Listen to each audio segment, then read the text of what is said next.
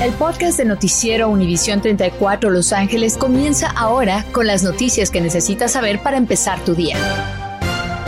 Son las 5 de la mañana, qué bueno que nos acompaña. Hoy es día 11 de noviembre, el mes 11, es Día de los Veteranos y siempre se celebra en el día 11 porque fue el día que se firmó un alto al fuego para la Primera Guerra Mundial, 11 de noviembre. 11 de noviembre, un día muy importante. Por supuesto, a todos ustedes que son veteranos, muchísimas gracias por su servicio. Gracias, Anabel. Empecemos con esto. Y es que se registró ya la primera muerte por influenza en nuestra área. Médicos del condado angelino confirmaron que se trataba de un hombre de edad media que tenía múltiples enfermedades subyacentes y no se había puesto la vacuna contra la influenza. Salió negativo varias veces a la prueba del COVID. Así es que saben que sí fue por el virus de la influenza que murió. La neumonía es una complicación, la más común del virus de la influenza y sí, efectivamente, cobra vidas. Mientras tanto, esperan que la gente que vive en la calle acepten ir a algún albergue ahora que las temperaturas están mucho más frescas a la intemperie, temporada de invierno se acerca y esto va a ayudar a darles a ellos servicios y hasta médicos. Estamos hablando de que el coronavirus sigue siendo propagado en estos grupos. Hay más de 63 mil indigentes en el condado de Los Ángeles viviendo en las calles. Cinco murieron esta semana por coronavirus y en total han muerto 255 por COVID-19. Pero sepa usted que cuando comenzó la, de cuando comenzó la pandemia a la fecha, 9.625 de ellos han dado positivo a la prueba. Bueno, mientras tanto, para quienes viven y compran aquí y salen a divertirse en la ciudad de Los Ángeles, sepan que están haciendo ajustes al requerimiento de mostrar comprobante de vacunación en sitios gubernamentales y privados también. Los concejales de Los Ángeles van a votar el día de hoy. Se espera que remuevan centros comerciales y malls de la lista de lugares donde hay que mostrar comprobante de vacunación para entrar. También quitarán ese requerimiento para niños de 5 a 11 años de edad, porque hasta ahora era para todos los elegibles y los niños de 5 a 11 ya eran elegibles. Ahora, si alguien quiere entrar a comer en un restaurante, también podría mostrar prueba negativa de coronavirus si es que quiere comer al fresco. Están ajustando esos requerimientos tan astringentes. Mientras tanto, en el Distrito Escolar Unificado de Los Ángeles, padres y estudiantes saben que hay muchas cosas por mejorar en su educación. Pero esta mañana le tenemos los resultados de una encuesta después del impacto que tuvo la pandemia en el aprendizaje y hay recursos para ellos. Ceci Bográn esta mañana nos tiene la información. Adelante, Ceci. Lo interesante, Gaby, muy buenos días de esta encuesta es que fue realizada por entidades independientes y sin fines de lucro como lo son United Way y Class con estudiantes, o sea, se fueron directamente a los estudiantes para durante el verano preguntarles sobre cómo les había ido durante la pandemia y qué expectativas tenían para el regreso presencial a las clases. El estudio se llama Where We Go From Here o a dónde vamos ahora y es una encuesta y entrevista realizada con cientos de estudiantes para entenderlos a ellos y eh, vamos a ver la gráfica, los resultados más interesantes o más sobresalientes de esta encuesta de los estudiantes de LAUSD es que los estudiantes tienen identidades complejas, retos y necesidades, todo impactado por la pandemia. Los estudiantes identificaron la tecnología como su recurso más importante, entienden que simplemente tirar dinero al problema no es una solución. La salud mental no puede ser ignorada y los estudiantes quieren que sus voces sean escuchadas. Un enfoque integral de las necesidades de los estudiantes que incluya sus voces y perspectivas será la mejor manera de mejorar la educación. Fue una de las conclusiones del estudio después de hablar con tantos estudiantes. También las diferencias socioeconómicas salieron a resaltar, Gaby, durante esta pandemia, porque por ejemplo, a mi hijo le fue muy bien, él está en el USD, pero yo tengo los recursos para ponerle una tutora mientras estaba trabajando. Otras familias no pueden hacer eso y ahí se ha marcado la diferencia en los resultados y en el rendimiento académico. También muy interesante, Gaby, el 42% de los estudiantes estudiados y encuestados dijeron que la salud mental es prioridad y por eso en el próximo segmento vamos a hablar de eso. Pero le quiero dar un teléfono de recursos que tiene el Distrito Escolar Unificado de Los Ángeles para los padres, porque hay ayuda y usted Ah, bueno, se lo vamos a dar en el próximo segmento, eh, así que esté pendiente. Yo soy Cecilia Bográn, estamos transmitiendo en vivo desde la, la LAUSD, desde los, ya se me olvidó cómo se dice. Desde el edificio central del Distrito Escolar Unificado de Los Ángeles. Claro.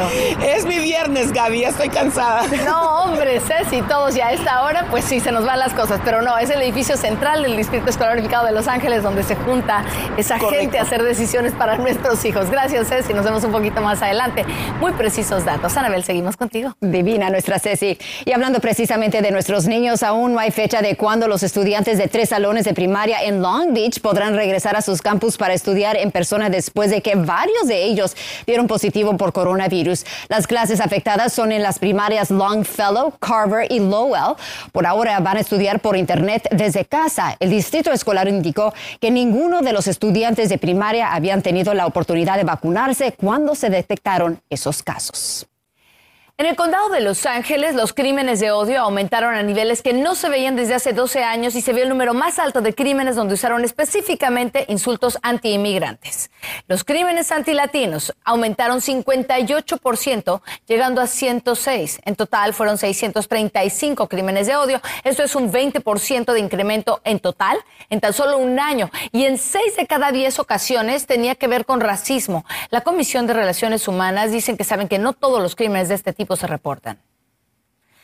Mientras tanto, bueno, pues la primera demanda contra Alec Baldwin y otros por la muerte ocurrida en la filmación de la película Rust fue presentada aquí en Los Ángeles e interpuesta por el jefe de iluminación, quien dice haber sostenido a su amiga Halina Hutchins en los últimos segundos de su vida. Sergei Sveitnov dice que el trauma que él padeció en ese set no lo va a olvidar jamás. Una bala le pasó muy cerca a él porque estaba justamente al lado de la cinematógrafa cuando ocurrió este accidente. Mientras tanto, quienes esperan beneficios de desempleo del EDD y si les avisaron que van a requerir una entrevista para verificar su identidad, su identidad podrían tener que esperar seis meses más. La directora del EDD anunció que tienen ahora mucho menos casos pendientes que al principio de la pandemia. Allí había más de un millón de solicitudes retrasadas y acumuladas, pero entonces eliminaron las entrevistas del proceso de verificación para movilizar los casos. Sin embargo, por esa razón justamente terminaron millones de dólares en manos criminales. Para evitar esos fraudes ahora están regresando a las citas, pero va a tener que esperar seis meses para la verificación. Bueno, pues si usted es trabajador de la construcción, sepa usted que se solicitan trabajadores en California. Enfrentan una crisis seria de trabajadores de la construcción y es que desde que empezó la pandemia a la fecha hay 500 mil puestos abiertos. Hay un programa que quiere capacitar desde electricistas hasta plomeros. Vamos a ver el reporte de ese programa que se llama ABC of California. Dentro de este lugar se están preparando los próximos trabajadores de la construcción se trata del Centro de Capacitación de Aprendices Associated Builders and Contractors, es decir, ABC de California en Anaheim. En un momento en que el Estado enfrenta una escasez de mano de obra en la industria de la construcción, aquí se busca ser un semillero para quien tenga deseos de trabajar. Ricardo Ochoa lleva tres años estudiando para ser electricista. Me pareció muy buena oportunidad para progresar todo el tiempo he estado buscando algo más, algo que emprender y llegar al mejor posible lugar que hay aquí. En estos momentos se necesitan 500 mil trabajadores calificados para satisfacer la demanda de construcción del Estado. Por eso es que el programa que ofrece ABC of California intenta abordar la crisis de la mano de obra para preparar una fuerza laboral que obtenga trabajos bien remunerados. Aquí hay los maestros que te, te pueden enseñar cualquier cosa que, te guste en, la carrera, porque hay desde cosas industriales, comerciales, residenciales. En el 2020, los miembros de ABC of California invirtieron más de 7 millones de dólares en programas de formación de aprendices en todo el estado, y quienes forman parte de ellos aseguran que son de fácil acceso para cualquiera que desee aprender. Pues a la escuela esta nos da todos los beneficios para poder buscar cualquier tipo de trabajo, ya sea con una compañía, ir subiendo como vayas progresando o puedes hasta hacer tu propia compañía. Muy bien, muchísimas gracias Andrea González, nuestra compañera. Y para más información sobre este programa de aprendizaje, váyase a la página que se llama ABC Off que es of California.org. Y no se descalifique si no tiene documentos de inmigración, ¿eh? acérquese a preguntar. Estás escuchando el podcast de Noticiero Univisión 34 Los Ángeles con las noticias que necesitas saber para empezar tu día. Bueno, si es un veterano, sepa que hoy en el condado de Los Ángeles habrá una ceremonia y una feria de recursos que le podrían beneficiar. Una serie de agencias estarán ofreciendo servicios de salud mental, oportunidades de empleo y asistencia de vivienda. Empieza a las 10 de la mañana en el Eugene Obregón Park, ubicado en el 4021 al este de la calle Primera. Y varios establecimientos le quieren dar las gracias con un café o comida. Entre ellos están BJ's Restaurant and Brew House, California Pizza Kitchen, Starbucks, Denny's y Dunkin'. La mayoría pide mostrar un comprobante de servicio en las Fuerzas Armadas.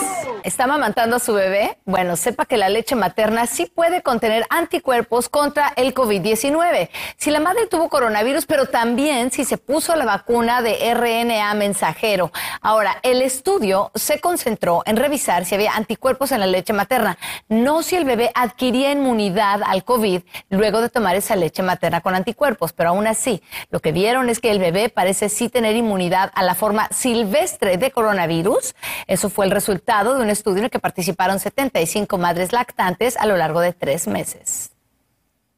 Y en otras noticias, lo que usted gana podría determinar si vacunaría a su hijo de entre 5 a 11 años contra COVID-19. Es lo que indica un estudio con más de 2.300 padres. Según investigadores, el 47% de los padres con un ingreso anual de 100 mil dólares o más dijeron que sí estarían dispuestos a vacunarlos, en comparación a quienes ganan menos de 50 mil al año. En ese caso, bajó a 34%. Una de las razones es que es más difícil salir del trabajo para vacunarlos. Tenga mucho cuidado con mensajes o llamadas que dicen ser de un banco porque se están dando más casos de intento de fraude. Los estafadores se hacen pasar por empleados bancarios para obtener su información y su dinero. Sospeche siempre de mensajes que están mal escritos o con faltas de ortografía. Sin duda se trata de un fraude si usted no tiene cuenta con ese banco. Y aunque el identificador de llamada diga el nombre del banco, nunca confíe. Si tiene dudas, llame usted directamente al banco y pregunte si querían hablar con usted. Y recuerde que usted también puede prevenir este tipo de fraudes. Aquí le decimos cómo. Nunca haga clic en ningún enlace en mensajes de texto y no responda. Revise la autenticidad del número, nunca dé información personal, contraseñas ni claves. Llame a su banco ante cualquier duda y reporte el intento de estafa. Gracias, Anabel. 333 Boundary Avenue. Como ustedes saben, estábamos reportando del reporte eh, de LAUSD y este incendio comenzó aquí frente a nosotros. Acaban de cerrar ese distribuidor eh, vial, Anabel. Están los bomberos, acaban de llegar durante un largo rato. No estaban aquí. El humo está fuerte y por eso han bloqueado eh, para poder apagar estas llamas aquí junto a la autopista.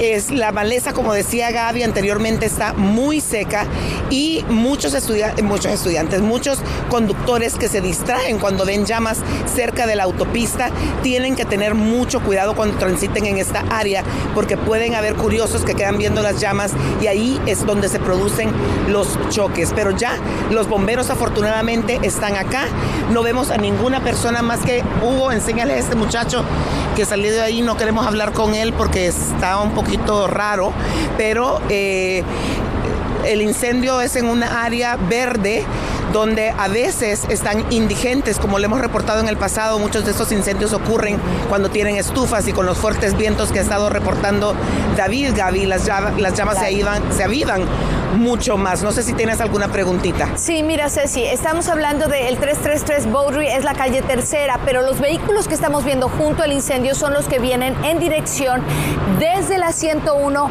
hacia la autopista 10, en ese tramo sobre la 110. Eso es importante mencionarlo sea, les queda a los conductores del lado derecho.